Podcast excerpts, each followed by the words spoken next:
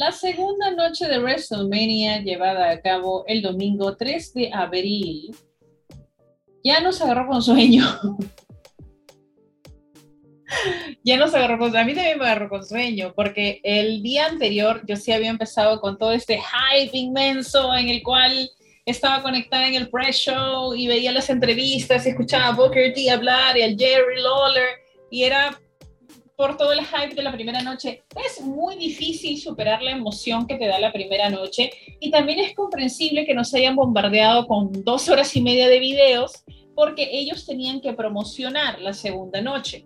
Ahora, la segunda noche debería ser más relajada porque ya no tienes que promocionar nada más solamente tienes que concentrarte en hacer un buen show. Tiene que ser un buen show. Entonces, concentrándote en este buen show, nosotros esperábamos, bueno, algo tranquilo, pero tenía la valla muy alta para superar la primera noche. Así que mi recomendación siempre que vas a ver algún tipo de show en el cual, en el cual eh, hayan dos noches, por ejemplo, sea un concierto, sea lo que sea, es no cargarle este peso de, uy, tiene que mejorar a la siguiente, a la noche anterior. No, para nada, con calma. Entonces, estamos en la segunda noche de WrestleMania 38 que se lleva a cabo el 3 de abril de... Eh, ¿El 3 de abril? Sí, el 3 de abril, ayer, domingo en Arlington, Texas, en el ATT Stadium y con un, uh, con un público de 65.653. Ya les había mencionado en el episodio anterior sobre el análisis del sábado de WrestleMania que estos números suelen ser inflados, ¿ok? Así que tampoco los tomen, hay que tomarlos con a grain of salt, ¿ok? Con cuidado porque es normal que se quiera inflar un poco los números y ya ha habido muchos reportes de que se inflan los números de los asistentes y además no le veo la necesidad porque somos millones los que vemos alrededor del mundo por televisión desde nuestras casas, porque esta vez pudimos verlo. Eh, recuerden que nosotros no tenemos Peacock, que es la aplicación en la cual se puede ver eh, WWE, muy pocos utilizamos el network, así que se pasó por Fox Sports 2, en la versión estándar y la versión HD, y yo lo vi allí, eh, aunque mi deco creo que colapsó por tantas horas de lucha libre en algún momento y tuve que apagarlo y volverlo a prender. ¿Quiénes son los comentaristas de esta noche? Byron Saxton, que luego va a ser mencionado, Corey Graves, Jimmy Smith, Michael Cole y Pat McAfee, que también será mencionado más adelante. Ahora, eh, ¿cuáles eran las luchas? Rápidamente para que recuerden cuáles eran. Era primero la triple amenaza eh, de Tag Team, que mm, era eh, con Randy Orton, Matt Riddle, The Street, The Street Profits y The Alpha Academy. Era una pelea de singles, Bobby Lashley contra Omos. Una Anything Goes match entre Sami Zayn y Johnny Knoxville. Un Fatal Four Way por el título en parejas femenino de la WWE entre Carmela y Selena, Natalia y Shayna Baszler, Naomi Sasha Banks y Liv Morgan y Rhea Ripley. Una singles match entre AJ Styles y Edge, que era una de las que más levantaba curiosidad y expectativa y emoción para ver. Una lucha en parejas entre Jeep. Ah, ok. Aquí viene. Recuerdan que la noche anterior, el sábado, eh, había ocurrido esto en el que habían tenido que cortar una lucha y era la lucha entre Rich Holland y Sheamus contra The New Day, que son King Woods y Kofi Kingston, sin Biggie porque está eh, recuperándose de una lesión severa al cuello. Ok, esta lucha se da aquí. También tenemos ese singles match entre Pat McAfee, comentarista, y Austin Theory con el señor McMahon. Eh, y entonces, y luego pues la del título universal entre Brock Lesnar y Roman Reigns. Hasta el momento teníamos 1, 2, 3, 4, 5, 6, 7, 8 luchas si es que hacíamos caso y esperábamos que se diera eh, la lucha entre Sheamus, Rich Holland y The New Day. Eh, así que arrancamos. La primera lucha fue el Raw Tag Team Title eh, por triple amenaza entre Randy Orton y Matt Riddle contra Alpha Academy y Street Profits. Eh, a mí me gustó mucho la unión de Randy Orton y Matt Riddle. Matt Riddle es uno de los más interesantes que están para mí en WWE en este momento. Cuando él ingresó también me llamó mucho la atención. Eh, y principalmente porque es un abierto consumidor de cannabis y creo que es algo que tenemos que desmitificar y romper. Y el hecho de que tengamos este tipo de personajes en WWE que son abiertamente consumidores de cannabis rompe un poco el estigma de que los atletas no consumen cannabis, cuando eso es tremendamente falso. Esta lucha duró 11 minutos con 32 segundos. The Alpha Academy son Chad Gable y Otis, y Street Profits son Angelo Dawkins y Montez Ford. Em, esta lucha dura 11 minutos con 32 segundos. Es un inicio interesante, pero a mí no me hubiera gustado verla del inicio, porque en el inicio todavía estás como que te acomodas, pides la canchita. Ojo, ya para el segundo día me agarró con sueño y no me vi el pre-show, así que no había visto los videos promocionales ni nada por el estilo. Solamente había tenido la oportunidad de empezar a ver lo que pusieran en lo que pusieran en ¿cómo se llama? lo que sea que pusieran en Fox Sports 2. Eh, después de eso viene la lucha de Bobby Lashley y Omos. Voy a serles honesta, no esperaba nada de esta, de esta lucha y no me dieron nada, no me llamó la atención. Creo que es un tema personal. Nunca he sido muy fan de Bobby Lashley. Estoy segura que es muy imponente, estoy segura que tiene muchos seguidores y todo, pero tampoco entiendo el tema de la presencia de Omos, eh, que empezó como que acompañado de, eh, acompañando a AJ Styles como una especie de diesel, de protector. Um, nunca me ha gustado, no me considero una homosexual, eh, como tengo amigos que sí lo son, fanáticos de homos. Eh, y no, no me agradó mucho esta lucha, la verdad. Dura 6 minutos 34, eso es lo que le tengo que salvar, que duró poco, así que no tuvimos que renegar por mucho tiempo. Ahora, creo que ellos tampoco esperaban mucho de su lucha. Y fue por eso que la siguiente lucha es una de las cosas más anecdóticas y resaltantes que ha pasado en la lucha libre últimamente. Hace poco se acaba de estrenar y ya está disponible en Paramount Plus, porque tengo siete servicios de streaming, pero solamente uso dos. Eh, Jackass Forever. Si ustedes han sido fanáticos, si ustedes han crecido en los 2000 como yo, yo, no, yo nací en 1989 en diciembre, ¿ya? O sea, básicamente nací en el 90. Eh, por lo tanto, yo no he crecido en los 80s, y era una bebé en los noventas. Mi época es los 2000, o sea, época a la que nadie le gusta. Eh, finales de los 90, 2000, esa es la época en la que yo crecí y la que tengo más memorias. Y una de las cosas que recuerdo mucho es Jackass. Todo este boom que se dio gracias a MTV de stunt videos y grupos de amigos que se juntaban para sacarse la mierda a golpes o a caídas y todos. Em, de Dudesons, Jackass, Dirty Sanchez, y definitivamente Jackass es un referente en lo que es eso. Yo sé que hay mucha gente a la que no le gusta este tipo de humor escatológico y todo lo que tú quieras, pero a mí me fascina. Me he visto todas las películas de Jackass, he visto todos los spin-offs, he visto Wild Boys, he visto The Unholy Union of BAM, Viva la BAM, eh, soy muy fanática de eso. ¿Ok? Si no sabes de qué se trata Jackass, es un grupo de amigos que empezó a hacer videos de ellos mismos haciendo tonterías, estupideces, como golpearse en las pelotas, o retos sin sentido como ver quién podía tragar un pescado vivo, cosas por el estilo. Maravillosas, lo máximo. Me encanta, me gusta mucho. Y los he seguido siempre y han estado sacando sus películas y cuando anunciaron que iban a hacer Jackass Forever, eh, ya habían eh, tenido pues la desgracia de que habían perdido a Ryan Dunn, que era uno de los personajes más queridos de Jackass, falleció en un accidente automovilístico hace unos años, y Van Marguera, que era uno de los conocidos, se hizo conocido principalmente por la interacción que tenía con su familia, las bromas que le hacía su viejo, las bromas que le hacía su papá, a su mamá, o a su tío, que también era lo máximo. Eh, Bam estuvo pasando por unos problemas fuertes de salud mental eh, durante los últimos años y su carrera más que nada se redujo a escándalos, lamentablemente, y se peleó con gran parte del cast de Jackass, excepto con Brandon Novak, creo, pero tampoco sale Jackass. Eh, Steve se limpió completamente de las drogas. Wiman abrió un puesto de tacos, una tienda de tacos. Eh, ¿Quién más? Party Boy tiene familia, no sé, no todos han estado en el spotlight o teniendo proyectos muy relevantes, ¿ah? Pero lo que me agradó de Jackass Forever es que hay gente nueva eh, y hay, una variedad muy divertida, se hacen recuerdos a los stands antiguos, a este tipo de tonterías antiguas que hacían. Y me da pena porque no lo he podido ver en el cine. Las anteriores las he visto en el cine. Me da mucha penita que esto no, esta la he tenido que ver acá en Paramount. Si sale en el cine voy a ir a verla. Es un tema muy paja de nostalgia. Entonces, eh, siendo este grupo de personas los que lanzaron a Estivo en un baño portátil en medio de un remolino de caca. ¿Qué esperas en una lucha? Nada. No puedes esperar absolutamente nada. No hay manera en la que puedas anticiparte eso. No puedes hacerlo con Jackas.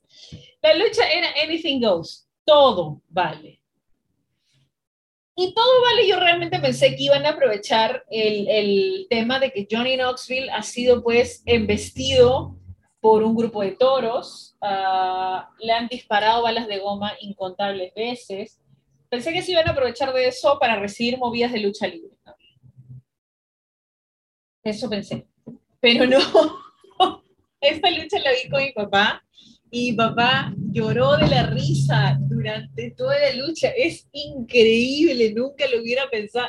El mismo hombre que me decía, no veas esas cojudeces, ahora matándose la risa, porque la lucha era Johnny Knoxville, Sami Zayn, que se ha ido trabajando respecto a este, este enfrentamiento en el cual Sami Zayn consiguió el teléfono de Johnny Knoxville, y le empezó a mandar un montón de mensajes estoqueándolo, luego Johnny Knoxville publicando el teléfono de Sami Zayn, y todo el mundo llamándolo y levantando el teléfono, y discutiéndose y enfrentándose y cosas así. Eh, y en el Royal Rumble, Johnny Knoxville participó, y uno de los momentos más decepcionantes fue que, si bien fue un Royal Rumble de medio para abajo, nos hubiera gustado, bueno, a mí me hubiera gustado mucho ver por ejemplo, a los demás de Jackass. Tenemos a Preston Lacey, tenemos a Weeman, tenemos al mismo Steve. Entonces, ¿por qué no incluirlos? Y ahí me dio algo de penita que no se hayan presentado ellos. Pero eso se solucionó en esta lucha. Si no esperabas nada de la lucha de Sami Zayn contra Johnny Knoxville, no te culpo, pero esta empezó bastante tranquila o como esperarías que empieza una lucha de una celebridad que no tiene conexión a la lucha libre con un luchador tan bueno como es Sami Zayn, que tiene años de carrera, incluso previo a WWE, es muy, muy bueno, y siempre es interesante verlo en el ring, pero es increíble todo lo que hizo Sami Zayn y de verdad logró hacer una lucha increíble, divertida, eh, memorable, con momentos alucinantes. Qué gran luchador es Sami Zayn, carajo. Dios lo bendiga, qué maravilloso.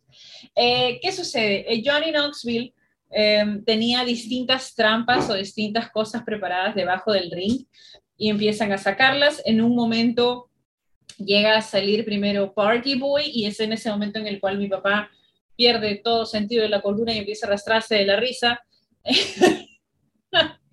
Sale Party Boy sin música. Me hubiera gustado que por ese momento solamente pongan el de la musiquita de Party Boy. Luego sale Women haciendo el que pasará a la historia como uno de los mejores slam en la historia de WrestleMania. Un Women Slam, como el que le hizo Hulk Hogan entre el gigante. Es lo máximo. Fue muy divertido qué gran luchador que es Sami Zayn, en serio. No me imagino que otro luchador hubiera podido atreverse a hacer esto y que se vea bien, porque estoy seguro que si lo ponías con cualquier otro luchador, quizás no hubiera hecho el esfuerzo de que se vea tan bien, pero en este caso Sami Zayn lo logró y ese slam se vio maravilloso y divertido y muy gracioso. Después de eso, empiezan a salir los demás miembros, incluso la gente nueva de la gente nueva de, de, la nueva camada de Jackass que aparece en Jackass Forever y eh, utilizan una, una palanca de bota, le lanzan una bola de bolos en los huevos a Sami Zayn y todo termina con una ratonera gigante. Una, no estoy mintiendo, es una ratonera gigante que la, accionan y le golpea el pecho a Sami Zayn y le cuentan tres y es el momento más divertido, en serio. Nuevamente, no es una lucha de cuatro estrellas que va a aparecer en el listado de o que van a alabar los puristas de la lucha libre, pero me ha arrastrado de risa y honestamente fue muy divertido ver a mi papá reírse tanto cuando Women cargó a Sami Zayn y cuando sacan una ratonera gigante. De eso se trata la lucha libre, no el sabelón pesado que dice, no, están faltando respeto a la lucha libre Cállate, los hocico. Cállate. Cállate, hocico.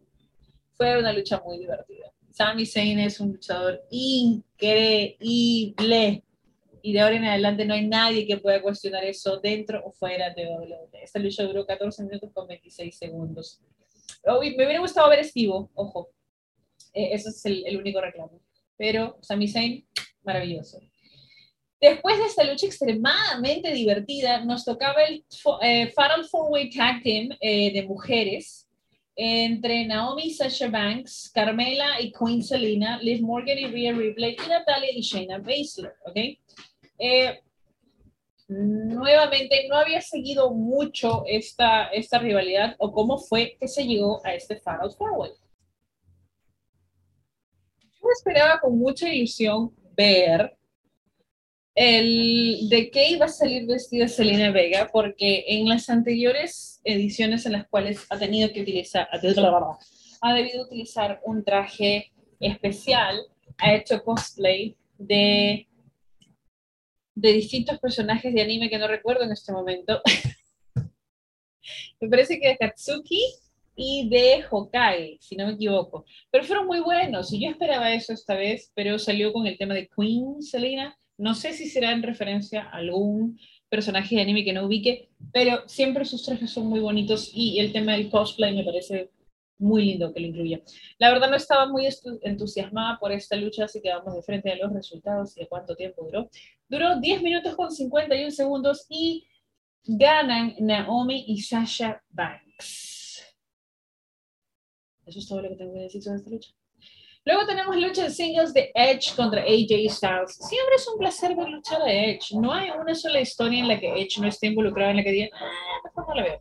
De todas maneras, por un tema de, los, de nostalgia y la gran calidad de luchador que tiene Edge te va a llamar la atención.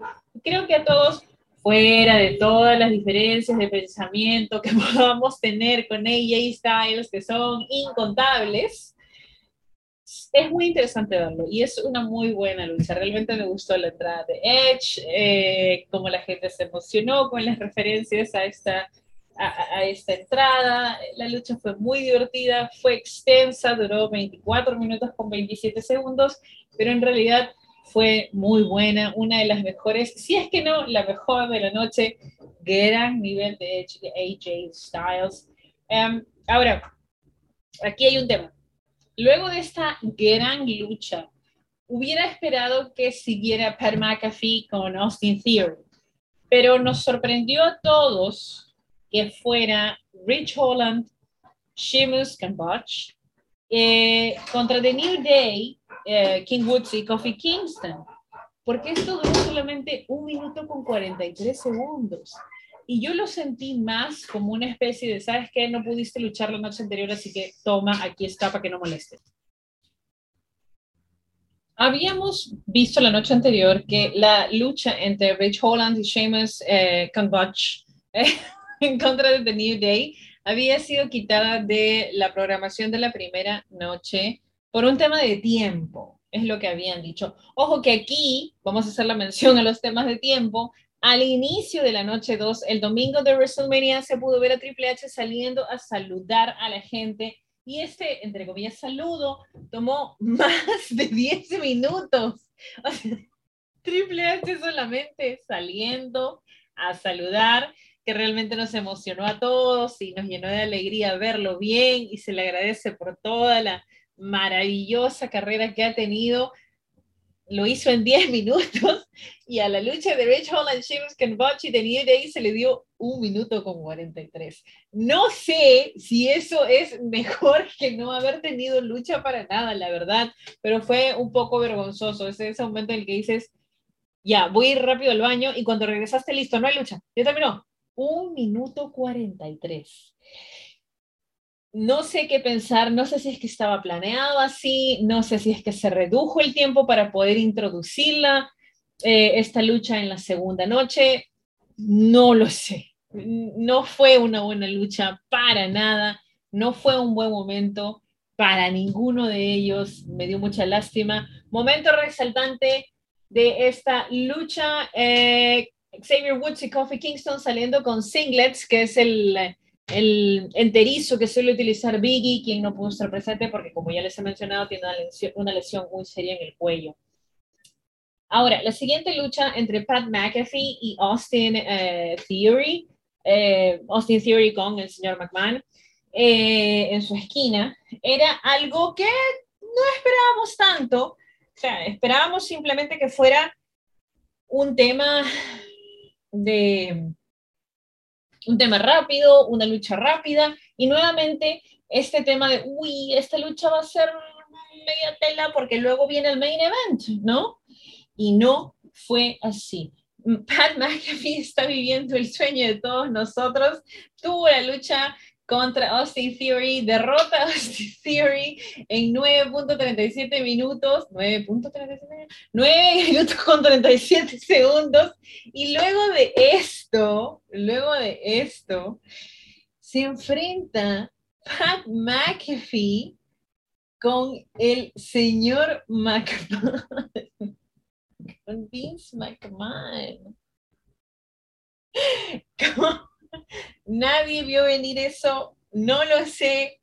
Eh, no sé si es que ya había planes de que eh, Vince McMahon luchara.